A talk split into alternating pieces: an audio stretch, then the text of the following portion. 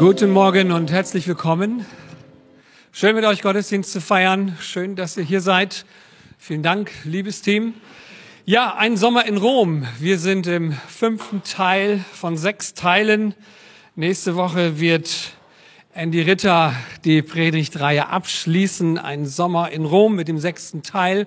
Und heute soll es darum gehen, loslassen und Neues empfangen. Der Römerbrief, der von dem Apostel Paulus geschrieben ist, ist ja so ein richtiges Meisterstück der Theologie. Paulus als Jude setzt sich sehr stark mit der Gnade auseinander, dem Beschenktwerden auseinander. Denn äh, ich würde sagen, der Paulus stellt auf einmal fest, das Christentum ist keine Religion, in der man etwas leisten muss, sondern das Christentum ist etwas, in dem man beschenkt wird. Und er ist sehr stark in dem Römerbrief am Arbeiten und versucht, den Christen, den Judenchristen in Rom zu erklären, was der Unterschied ist zwischen Gnade und Gesetz oder zwischen Religiosität und Gnade, dem Beschenktsein. Und äh, heute sind wir im zwölften Kapitel und da geht es äh, nochmal darum, da wird es sehr praktisch. Und das finde ich sehr spannend, auf was für einer Grundlage jetzt der Paulus so das praktische Lebens äh, oder das praktische Christenleben aufbaut. Und äh, wie er jetzt versucht, denn auch als Christen haben wir ja eine andere Art und Weise zu leben äh, im Vergleich zu dem, wie wir vorher waren. Und äh, ich glaube, es wird spannend und ich würde gerne noch beten mit uns und den Heiligen Geist einladen, dass er uns die Dinge erklärt, die ich nicht erklären kann. Das soll er denn tun, dass wir hier sitzen und die Dinge verstehen, ja, obwohl das eine oder andere vielleicht gar nicht gesagt worden ist. Denn das ist das Wirken des Heiligen Geistes. Du sitzt da und du hörst das nicht, was gesagt wird, aber du hörst etwas anderes und verstehst es auf einmal und es macht Klick und Klick und Klick. Und das ist der Unterschied. Herr, wir laden dich ein, heute Morgen hier zu wirken, nicht nur bei uns, sondern allen Kirchen und Gemeinden, die dein Wort verkündigen. Heiliger Geist, wir bitten dich, dass du uns diesen Inhalt des Römerbriefes Kapitel 12 aufschließt und wir verändert aus diesem Gottesdienst herausgehen, Herr. Danke, Jesus. Du bist da. Wirke du in der Kraft deines Heiligen Geistes, auch heute Morgen hier unter uns. Danke, Vater, in Jesu Namen.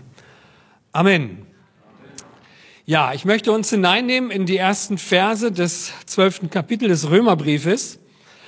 Und er fängt schon sehr stark an, weil Gott so barmherzig ist, fordere ich euch nun auf, liebe Brüder, natürlich meinte auch die Schwestern, euch mit eurem ganzen Leben für Gott einzusetzen. Es soll ein lebendiges und heiliges Opfer sein. Ein Opfer, an dem Gott Freude hat.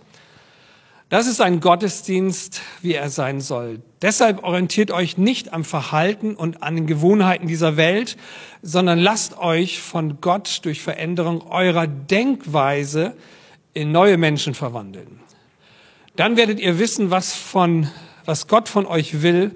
Es ist das, was gut ist und ihn freut und seinen Willen vollkommen entspricht. Paulus fängt hier an und sagt, weil Gott so barmherzig ist, fordere ich euch auf, euch Gott hinzugeben als ein heiliges und wohlgefälliges Opfer, weil Gott so barmherzig ist. Also er sagt hier nicht, weil Gott zu streng ist oder weil du Angst haben musst vor Gott. Das wäre eigentlich so die Botschaft, wenn er das Gesetz versucht zu erklären oder die Religiosität versucht zu erklären. Da, da tut man die Dinge, weil man Angst vor irgendetwas hat. Aber äh, Paulus macht jetzt Mut und sagt, hey, weil, weil Gott gut ist, weil er barmherzig ist, darum aus dieser Motivation heraus, fang doch an, dein Leben zu verändern. Wir sprechen hier im zwölften Kapitel sehr stark von einem neuen Lebensstil.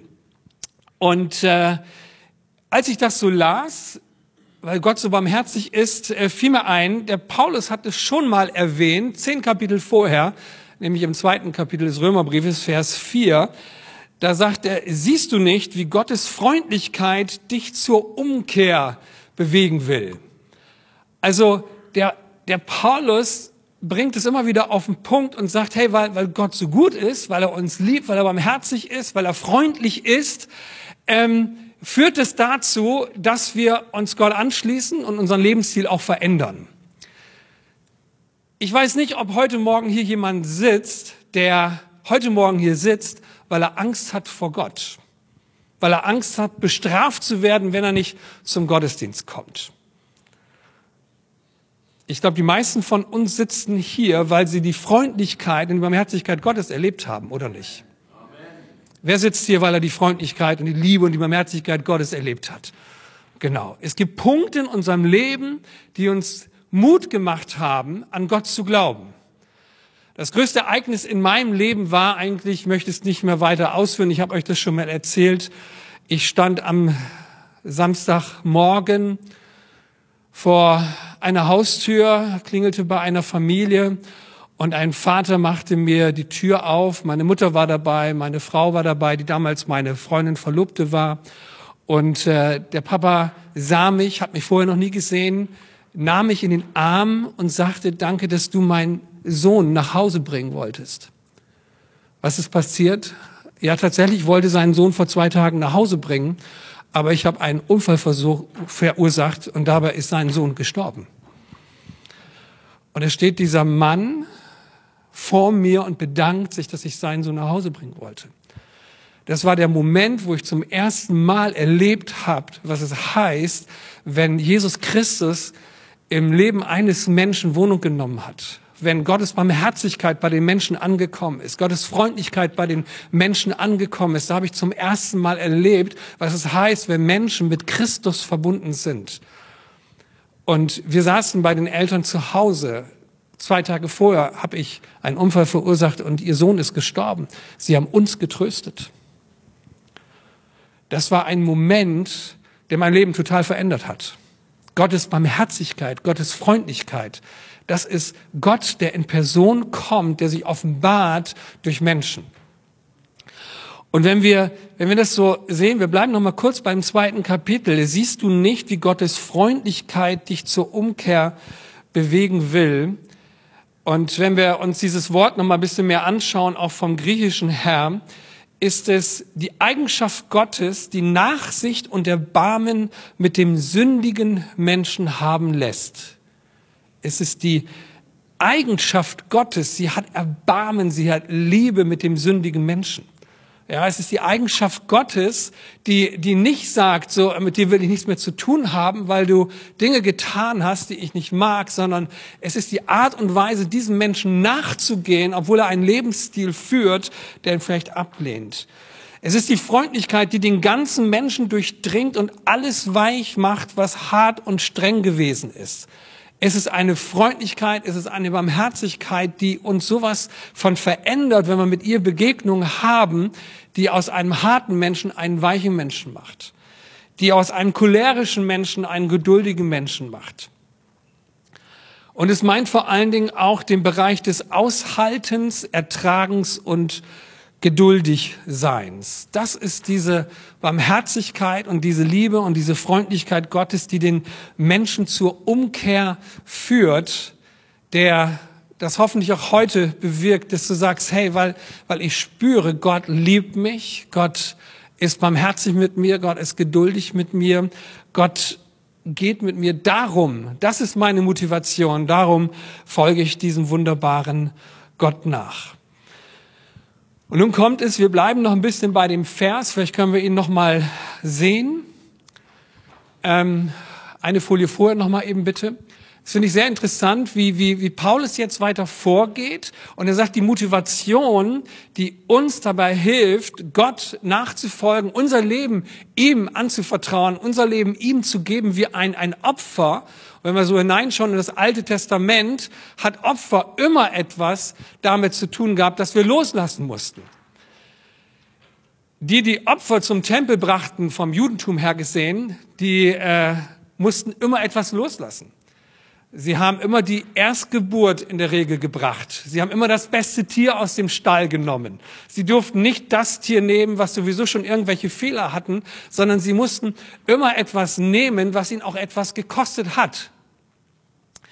Und äh, so geht der Paulus jetzt so langsam darauf ein und sagt, hey, unser Leben, was wir Gott zur Verfügung stellen, soll uns auch etwas kosten. Okay?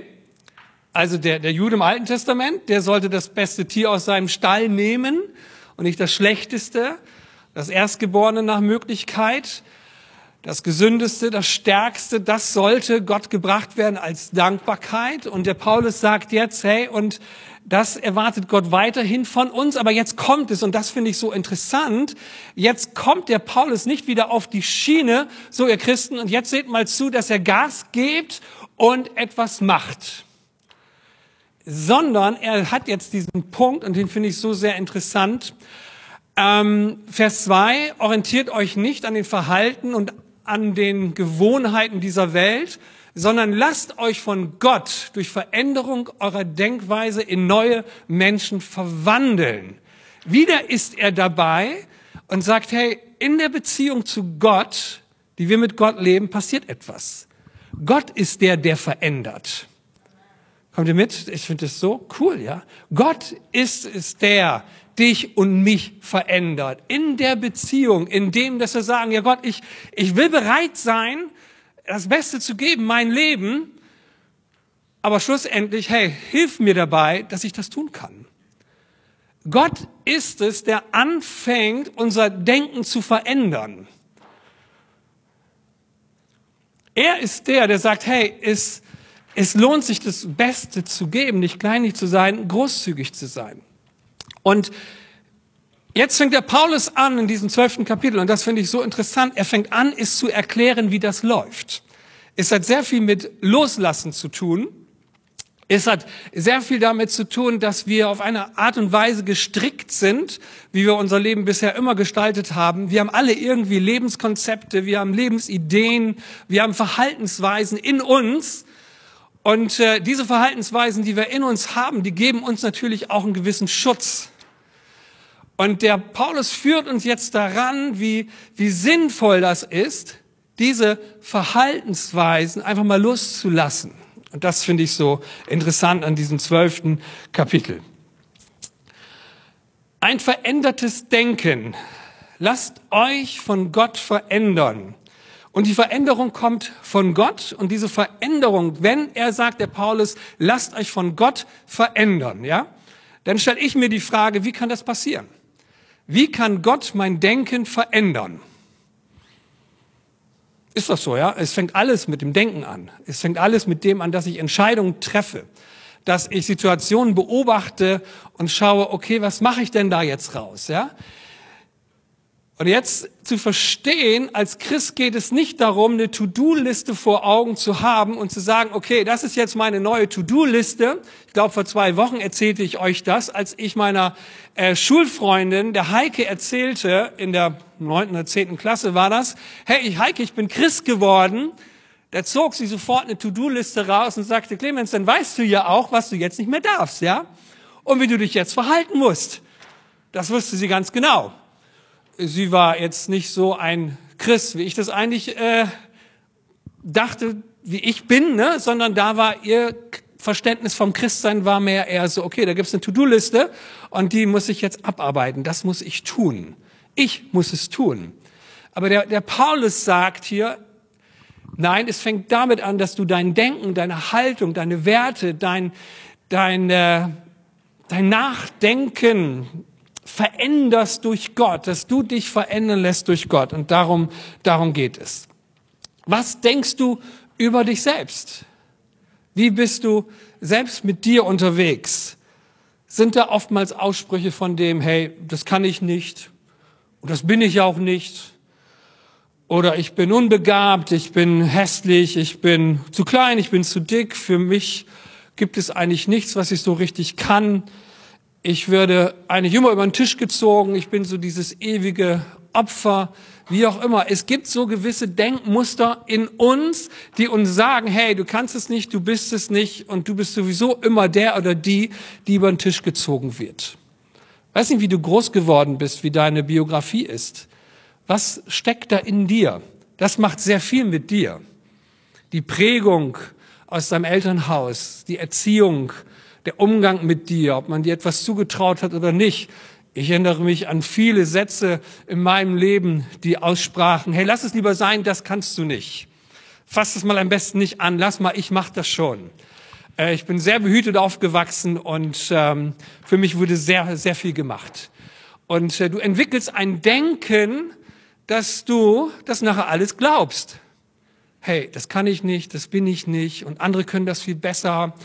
Ähm, hat vielleicht jemand mal gesagt, hey, du bist viel zu dick, du bist hässlich, dann äh, wirst du ständig so über dich denken. Und das wird auch etwas machen mit deinem Leben, ja. Lass dein altes Denken los. Ich glaube, das ist hier die Herausforderung und empfange Gottes Denken auch über dich. Denk daran, Worte haben Macht. Worte haben Macht. Das, was man dir gesagt hat, hat eine Macht. Und ich glaube, jeder von uns hat noch so gewisse Worte und Sätze in den Kopf, die über seinem Leben ausgesprochen worden sind. Ob es die Lehrerin war, die Kindergärtnerin, deine Eltern, deine Großeltern, Arbeitskollegen. Worte haben Macht. Und gerade die negativen Worte haben Macht und die beeinflussen unser Denken. Sie beeinflussen unser Denken so weit, sogar so weit, dass wir sogar in unserem Glaubensleben, in der Nachfolge, in der Christusnachfolge, in unserem Glaubensleben uns selber sagen, hey, das kann ich nicht. Es ist ein Teil in meinem Leben, das kann ich eben nicht. Diese Sünde wird mich ein Leben lang verfolgen. Dieses Denkmuster werde ich ein Leben lang behalten. Und Gott sagt, lass dein Denken verändern. Das war sehr, sehr wichtig natürlich, weil der Jude in der damaligen Zeit war ja sehr stark geprägt dadurch, seine Prägung war die, ich habe jetzt was Falsches gemacht, ich kann da nichts dran ändern und Gott auch nicht. Ich brauche jetzt irgendwie ein Opfer, ein anderer, ein anderes Tier, bringe ich jetzt zu Gott. Und äh, dieses Opfern, das wird an meiner Situation etwas verändern. Das war ja das Denken. Ja, sie waren in diesem Denkmuster drin. Okay, ich mache immer wieder was verkehrt. Ich werde es morgen auch wieder verkehrt machen. Und nur ein anderer kann etwas daran verändern. Und das ist eben das Tier, was anstelle von meiner Stadt stirbt und geopfert wird. Und der Paulus sagt, hey, hier sind wir in einem ganz neuen Kapitel drin. Gott verändert dein Denken. Du kannst es. Es gibt nichts, was du nicht kannst. Mit Gott kannst du es. Und jetzt frag einfach mal in dein Leben hinein, okay, wo sind diese Denkmuster, die dich in gewissen Dingen festhalten? Auch ich selbst, ne, habe vor einigen Jahren noch als Pastor gesagt, sorry, liebes Leitungsteam, so bin ich, ihr müsst halt mit mir klarkommen. Ja, da hat sich keiner beschwert. Die saßen nur ganz erstaunt da und haben gedacht, das ist ja irgendwie cool, dass er das sagen kann, ja? Hey, so bin ich und ihr müsst mich halt so nehmen wie ich bin. Ist es nicht biblisch? Das ist nicht biblisch. Hey, okay, so bin ich, aber ich weiß, Gott kann mich verändern. Und er kann mein Denken über mich selbst auch verändern. Und ich will lernen, nicht immer zu sagen oder nicht oder hin und wieder zu sagen, hey, das kann ich nicht und so bin ich nun mal. Ähm, klar, wenn ich bei mir bleibe, wenn ich nur bei mir bleibe und alles auf mein Können, auf meine Person, auf meine Biografie setze, dann wird sich nichts verändern. Aber der Paulus sagt, lasst euch verändern von Gott. Lasst eure Denkweise verändern von ihm. Und da geht es darum, loszulassen. Loszulassen und Neues zu empfangen.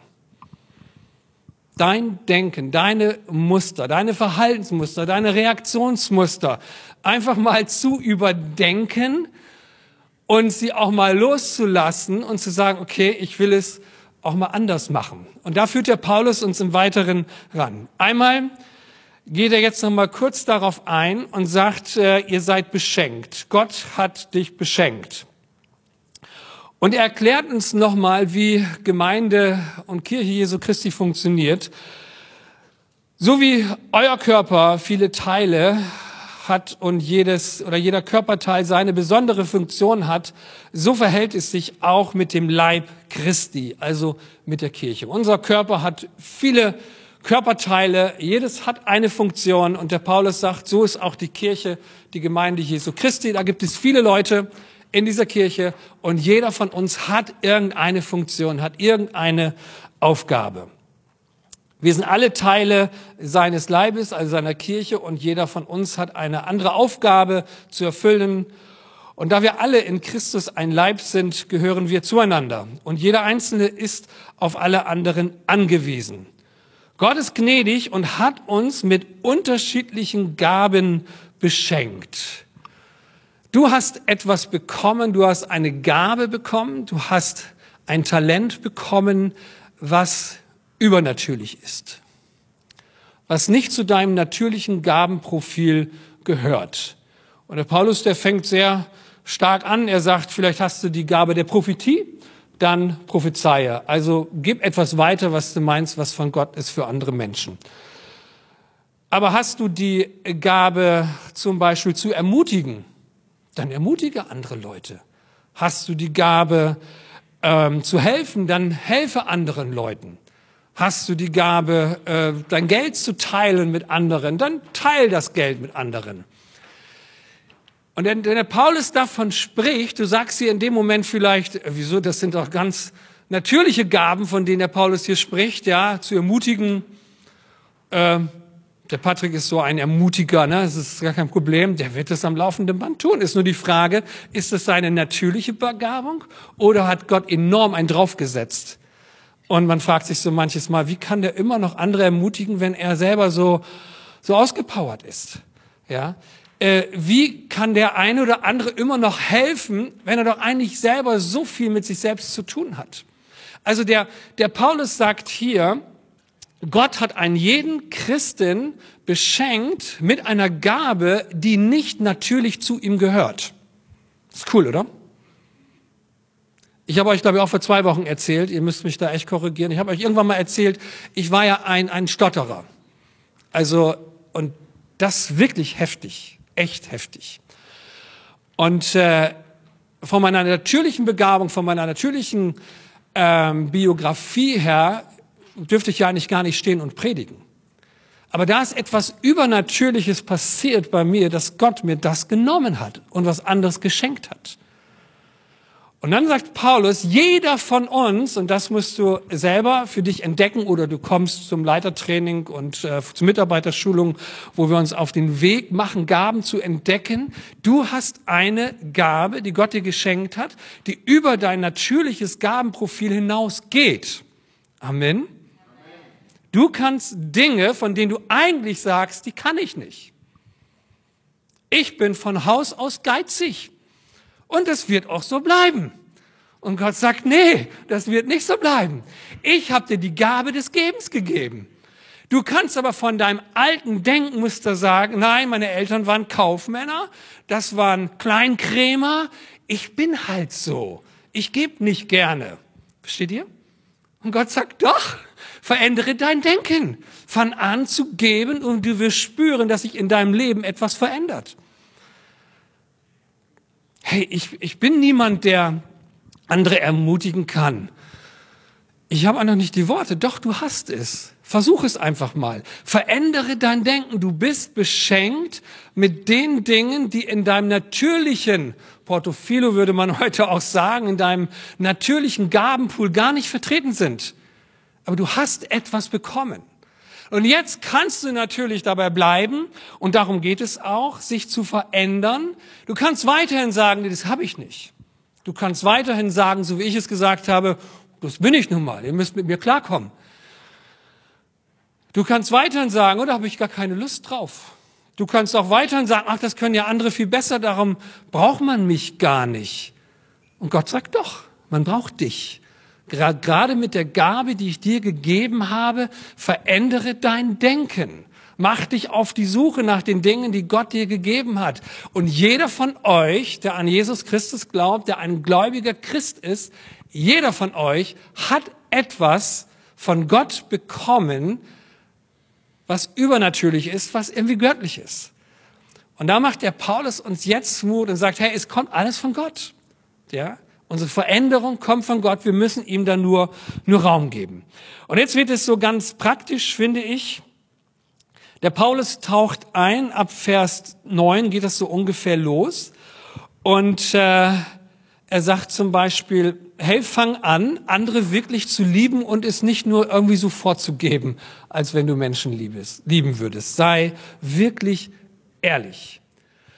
Und dann führt er so eine Liste auf und man könnte so meinen, okay, jetzt kommt doch die To-Do-Liste, ja, die äh, wir ja schon lange irgendwie erwartet haben, weil der Paulus ist ja nun auch sehr gesetzlich und sehr werkgerecht irgendwie geprägt worden. Und da heißt es zum Beispiel, möchte so einige Sachen habe ich euch aus diesen nächsten Versen rausgeschrieben. Hasst das Böse, steht für das Gute ein, gebt Wertschätzung und Achtung, seid nicht nachlässig, in schweren Zeiten die Hoffnung bewahren und im Guten bleiben, helft Christen in Not, betet und segnet für die euch bedrängen, freut euch mit den Glücklichen und weint mit den Traurigen und begleitet sie, lebt miteinander in Frieden, gebt Aufmerksamkeit denen, die weniger Ansehen haben und so weiter. So, so eine Liste. Und äh, Listen sind gar nicht mal so schlecht. Da kann man immer so sehen, hey, wo stehe ich eigentlich so als Christ? Ne? Und äh, aber was auf keinem Fall passieren soll, dass so eine Liste dir Druck macht, sondern solche Listen, die Paulus jetzt auch erwähnt, sind dazu da, dich anzuspornen und ein Gebet zu sprechen, Gott, fang an, mich zu verändern. Fang an, mich zu verändern, mein Denken. Denn, denn, denn ich spüre so, dass, es, äh, dass ich das Böse manches Mal nicht hasse. Und ich spüre so in mir, dass es mir sogar eine Freude ist, wenn über Menschen böse gesprochen wird, die mir auch Böses angetan haben. Ich liebe es auf meiner Arbeit, über die blöden Kollegen, die ich eh nicht mag, mit anderen abzulästern. Ich mag es.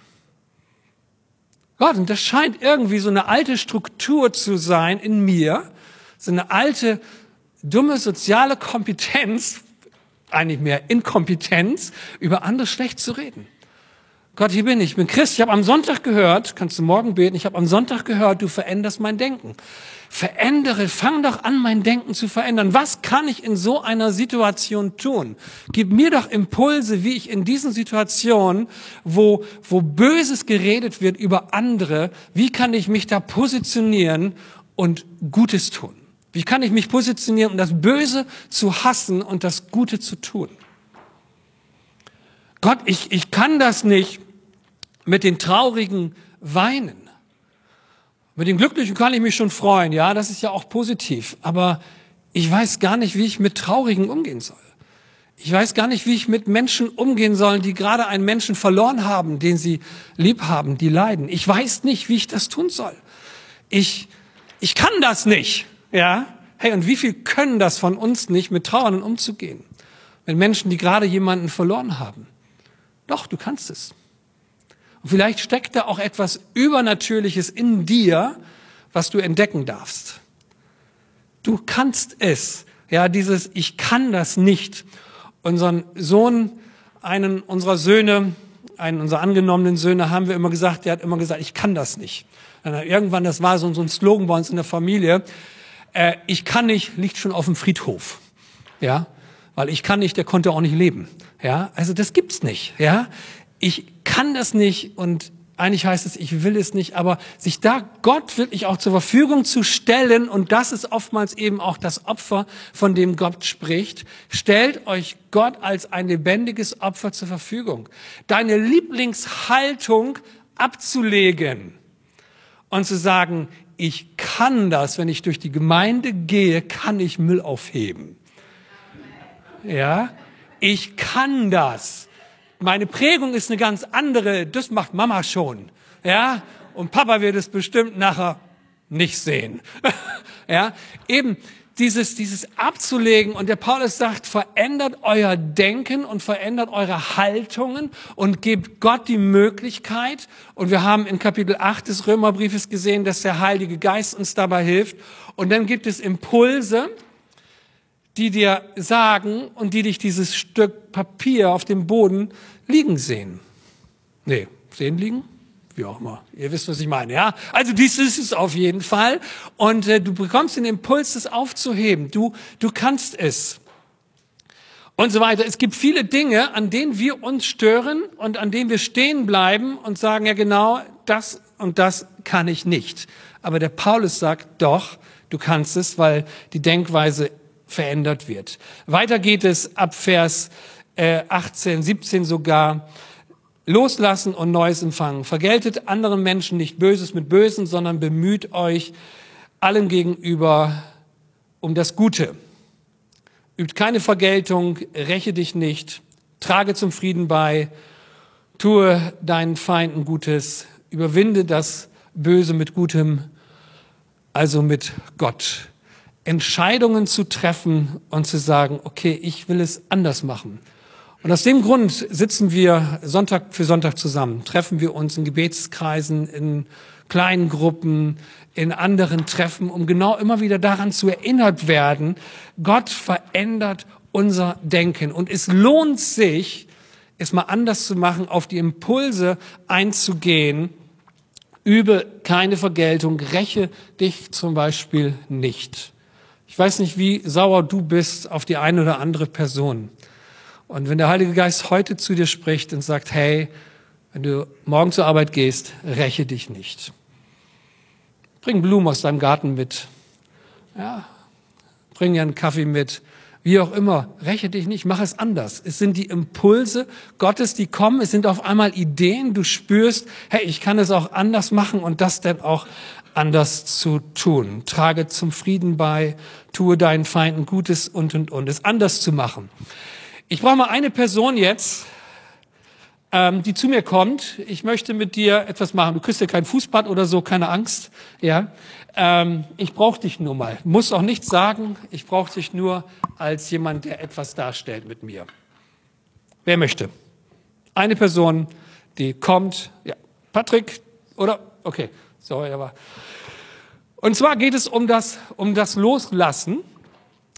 Und es gibt ja so verschiedene Bereiche in unserem Leben, wo wir Dinge empfangen. Stell dich mal am besten so hin. Ich muss ein bisschen für Ordnung sorgen, weil es wird gleich ein bisschen dreckig. Ne? Und zwar, unser Leben ist ja so, nee, halt, mach mal deine Hand auf. Also unser Leben ist ja so, ich habe hier jetzt so, das, ist, das sind nicht nur Weizenkörner, sondern das ist sechs Korn soll das sein, obwohl das sieht eigentlich auch. Ja, also Jesus sagt ja, wenn das Weizenkorn nicht in die Erde fällt und stirbt, wird es keine Frucht bringen.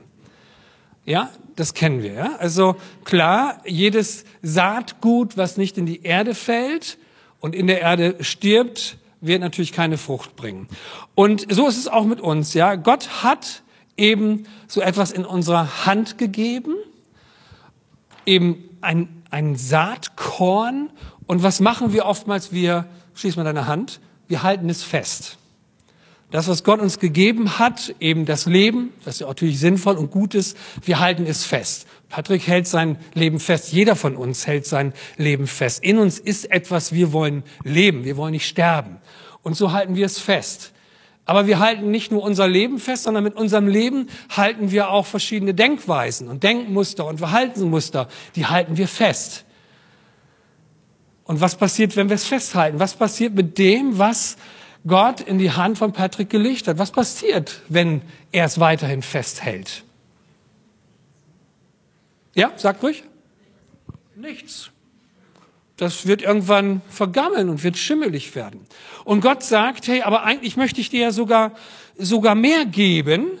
Ja, also nicht nur so ein bisschen, sondern ich möchte dir sogar mehr geben. Und was, was passiert, ähm, weil er seine Hand geschlossen hat, wird er auch nichts anderes bekommen. Ihr werdet nichts bekommen. Es wird alles abprallen mit der Zeit. Es bleibt nichts bei ihm, weil er eben festhält an den alten Dingen, an alten Denkweisen, an alten Denkmustern. Und jetzt kommt er vielleicht so auf die Idee und sagt, hey, ist es doch besser mal loszulassen. Mach mal deine Hand auf und lass mal fallen. Und in, in dem Moment ist die Hand wieder auf und das erste ist vielleicht, wo du denkst, ja, jetzt habe ich aber was verloren. Aber Gott ist ja da, der sagt, hey, ich will nicht, dass du etwas verlierst, sondern ich möchte dir mehr geben. Und du hast das Prinzip verstanden, wenn du loslässt, dann bekommst du mehr. Und er hat das 20-fache, das 30-fache hat er bekommen. Also er hat eine, eine, ein Denkmuster losgelassen. Er hat vielleicht auch etwas, was er von Gott bekommen hat an Talenten und an Gaben, hat er, hat er losgelassen und nicht für sich selber behalten, weil er gesagt hat, hey, das ist ja so cool, ich kann damit ja andere glücklich machen. Ich kann anderen Menschen damit dienen. Und er hat losgelassen und er hat noch mehr bekommen. Er hat noch mehr bekommen. Und er lässt das auch wieder los und Gott sagt, hey, du hast das Prinzip verstanden, ja?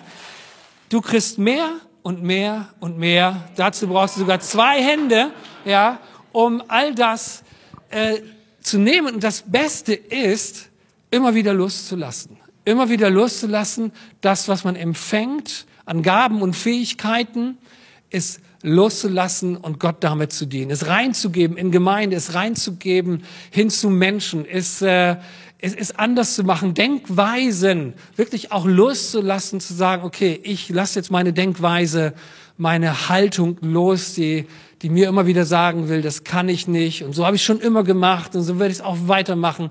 Du wirst stehen bleiben, du wirst dich nicht entwickeln können. Danke, Patrick. Das mitnehmen oder auch wieder loslassen. Prima, Dankeschön.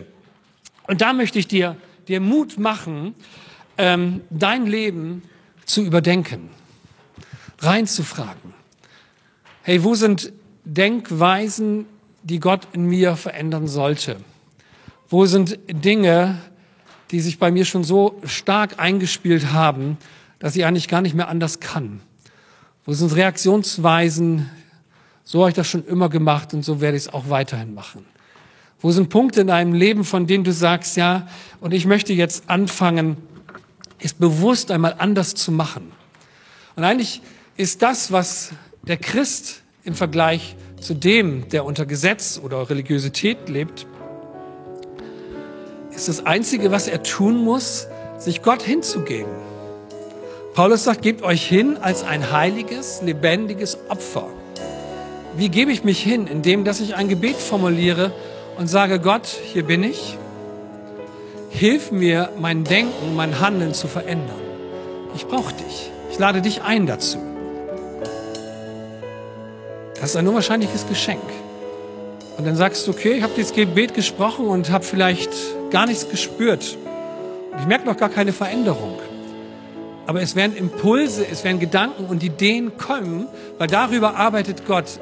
Gott arbeitet über deine Gedanken, über deine Ideen, über Impulse, die du bekommen wirst. Und du wirst auf mal erkennen, okay, ich kann es ja auch anders machen. Ich muss es gar nicht mehr so machen, wie ich es immer gemacht habe, sondern ich kann es auch anders machen. Ich muss nicht Hass üben. Ich gehe auf die Arbeit und ich kann freundlich sein. Gott, hilf mir, mit deiner Freundlichkeit meinen Arbeitskollegen zu begegnen. Hilf mir in deiner Art und Weise meinen Kindern zu begegnen, die Dinge anders zu machen. Gib mir die Impulse, die ich dazu brauche. Und dazu lädt uns Paulus ein in diesem zwölften Kapitel, die Denkweise zu verändern, uns neu Gott hinzugeben und dazu möchte ich dich heute Morgen auch einladen. Ich möchte beten, dass da, wo du für dich heute Morgen vielleicht auch diesen Punkt gehabt hast, und das glaube ich, dass einige heute Morgen hier, hier sitzen und sagen, ja genau, das ist der Punkt in meinem Leben, von dem ich immer gesagt habe, das kann ich nicht. Und das will ich auch nicht. Und so bin ich nun mal. Und ich weiß sogar, Gott liebt mich auch so. Ja klar, liebt er dich so, ja. Aber er möchte dir doch viel mehr geben. Er möchte dich noch mit viel anderen Dingen beschenken, aber du entscheidest darüber. Soll das, was er dir gibt, abprallen, weil du deine Hand geschlossen hältst, weil du festhältst? Oder möchtest du das mal loslassen, um Neues zu empfangen, um anderes zu empfangen?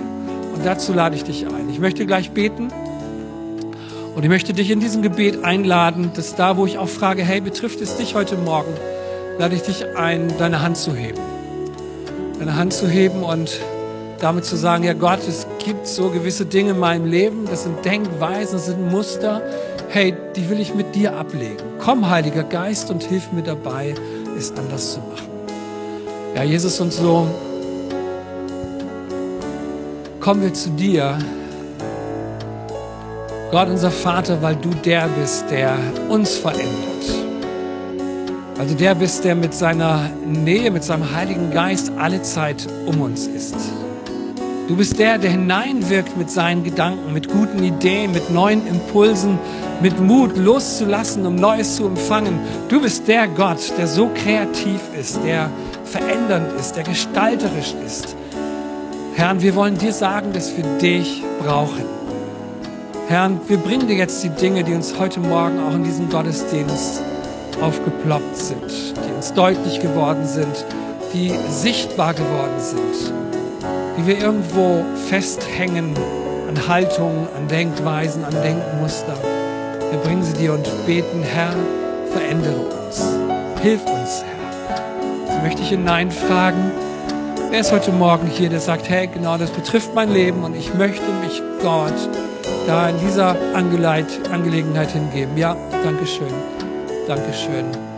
Ich sehe eure Hände und auch Gott sieht eure Hände und das ist noch viel, viel, viel wichtiger.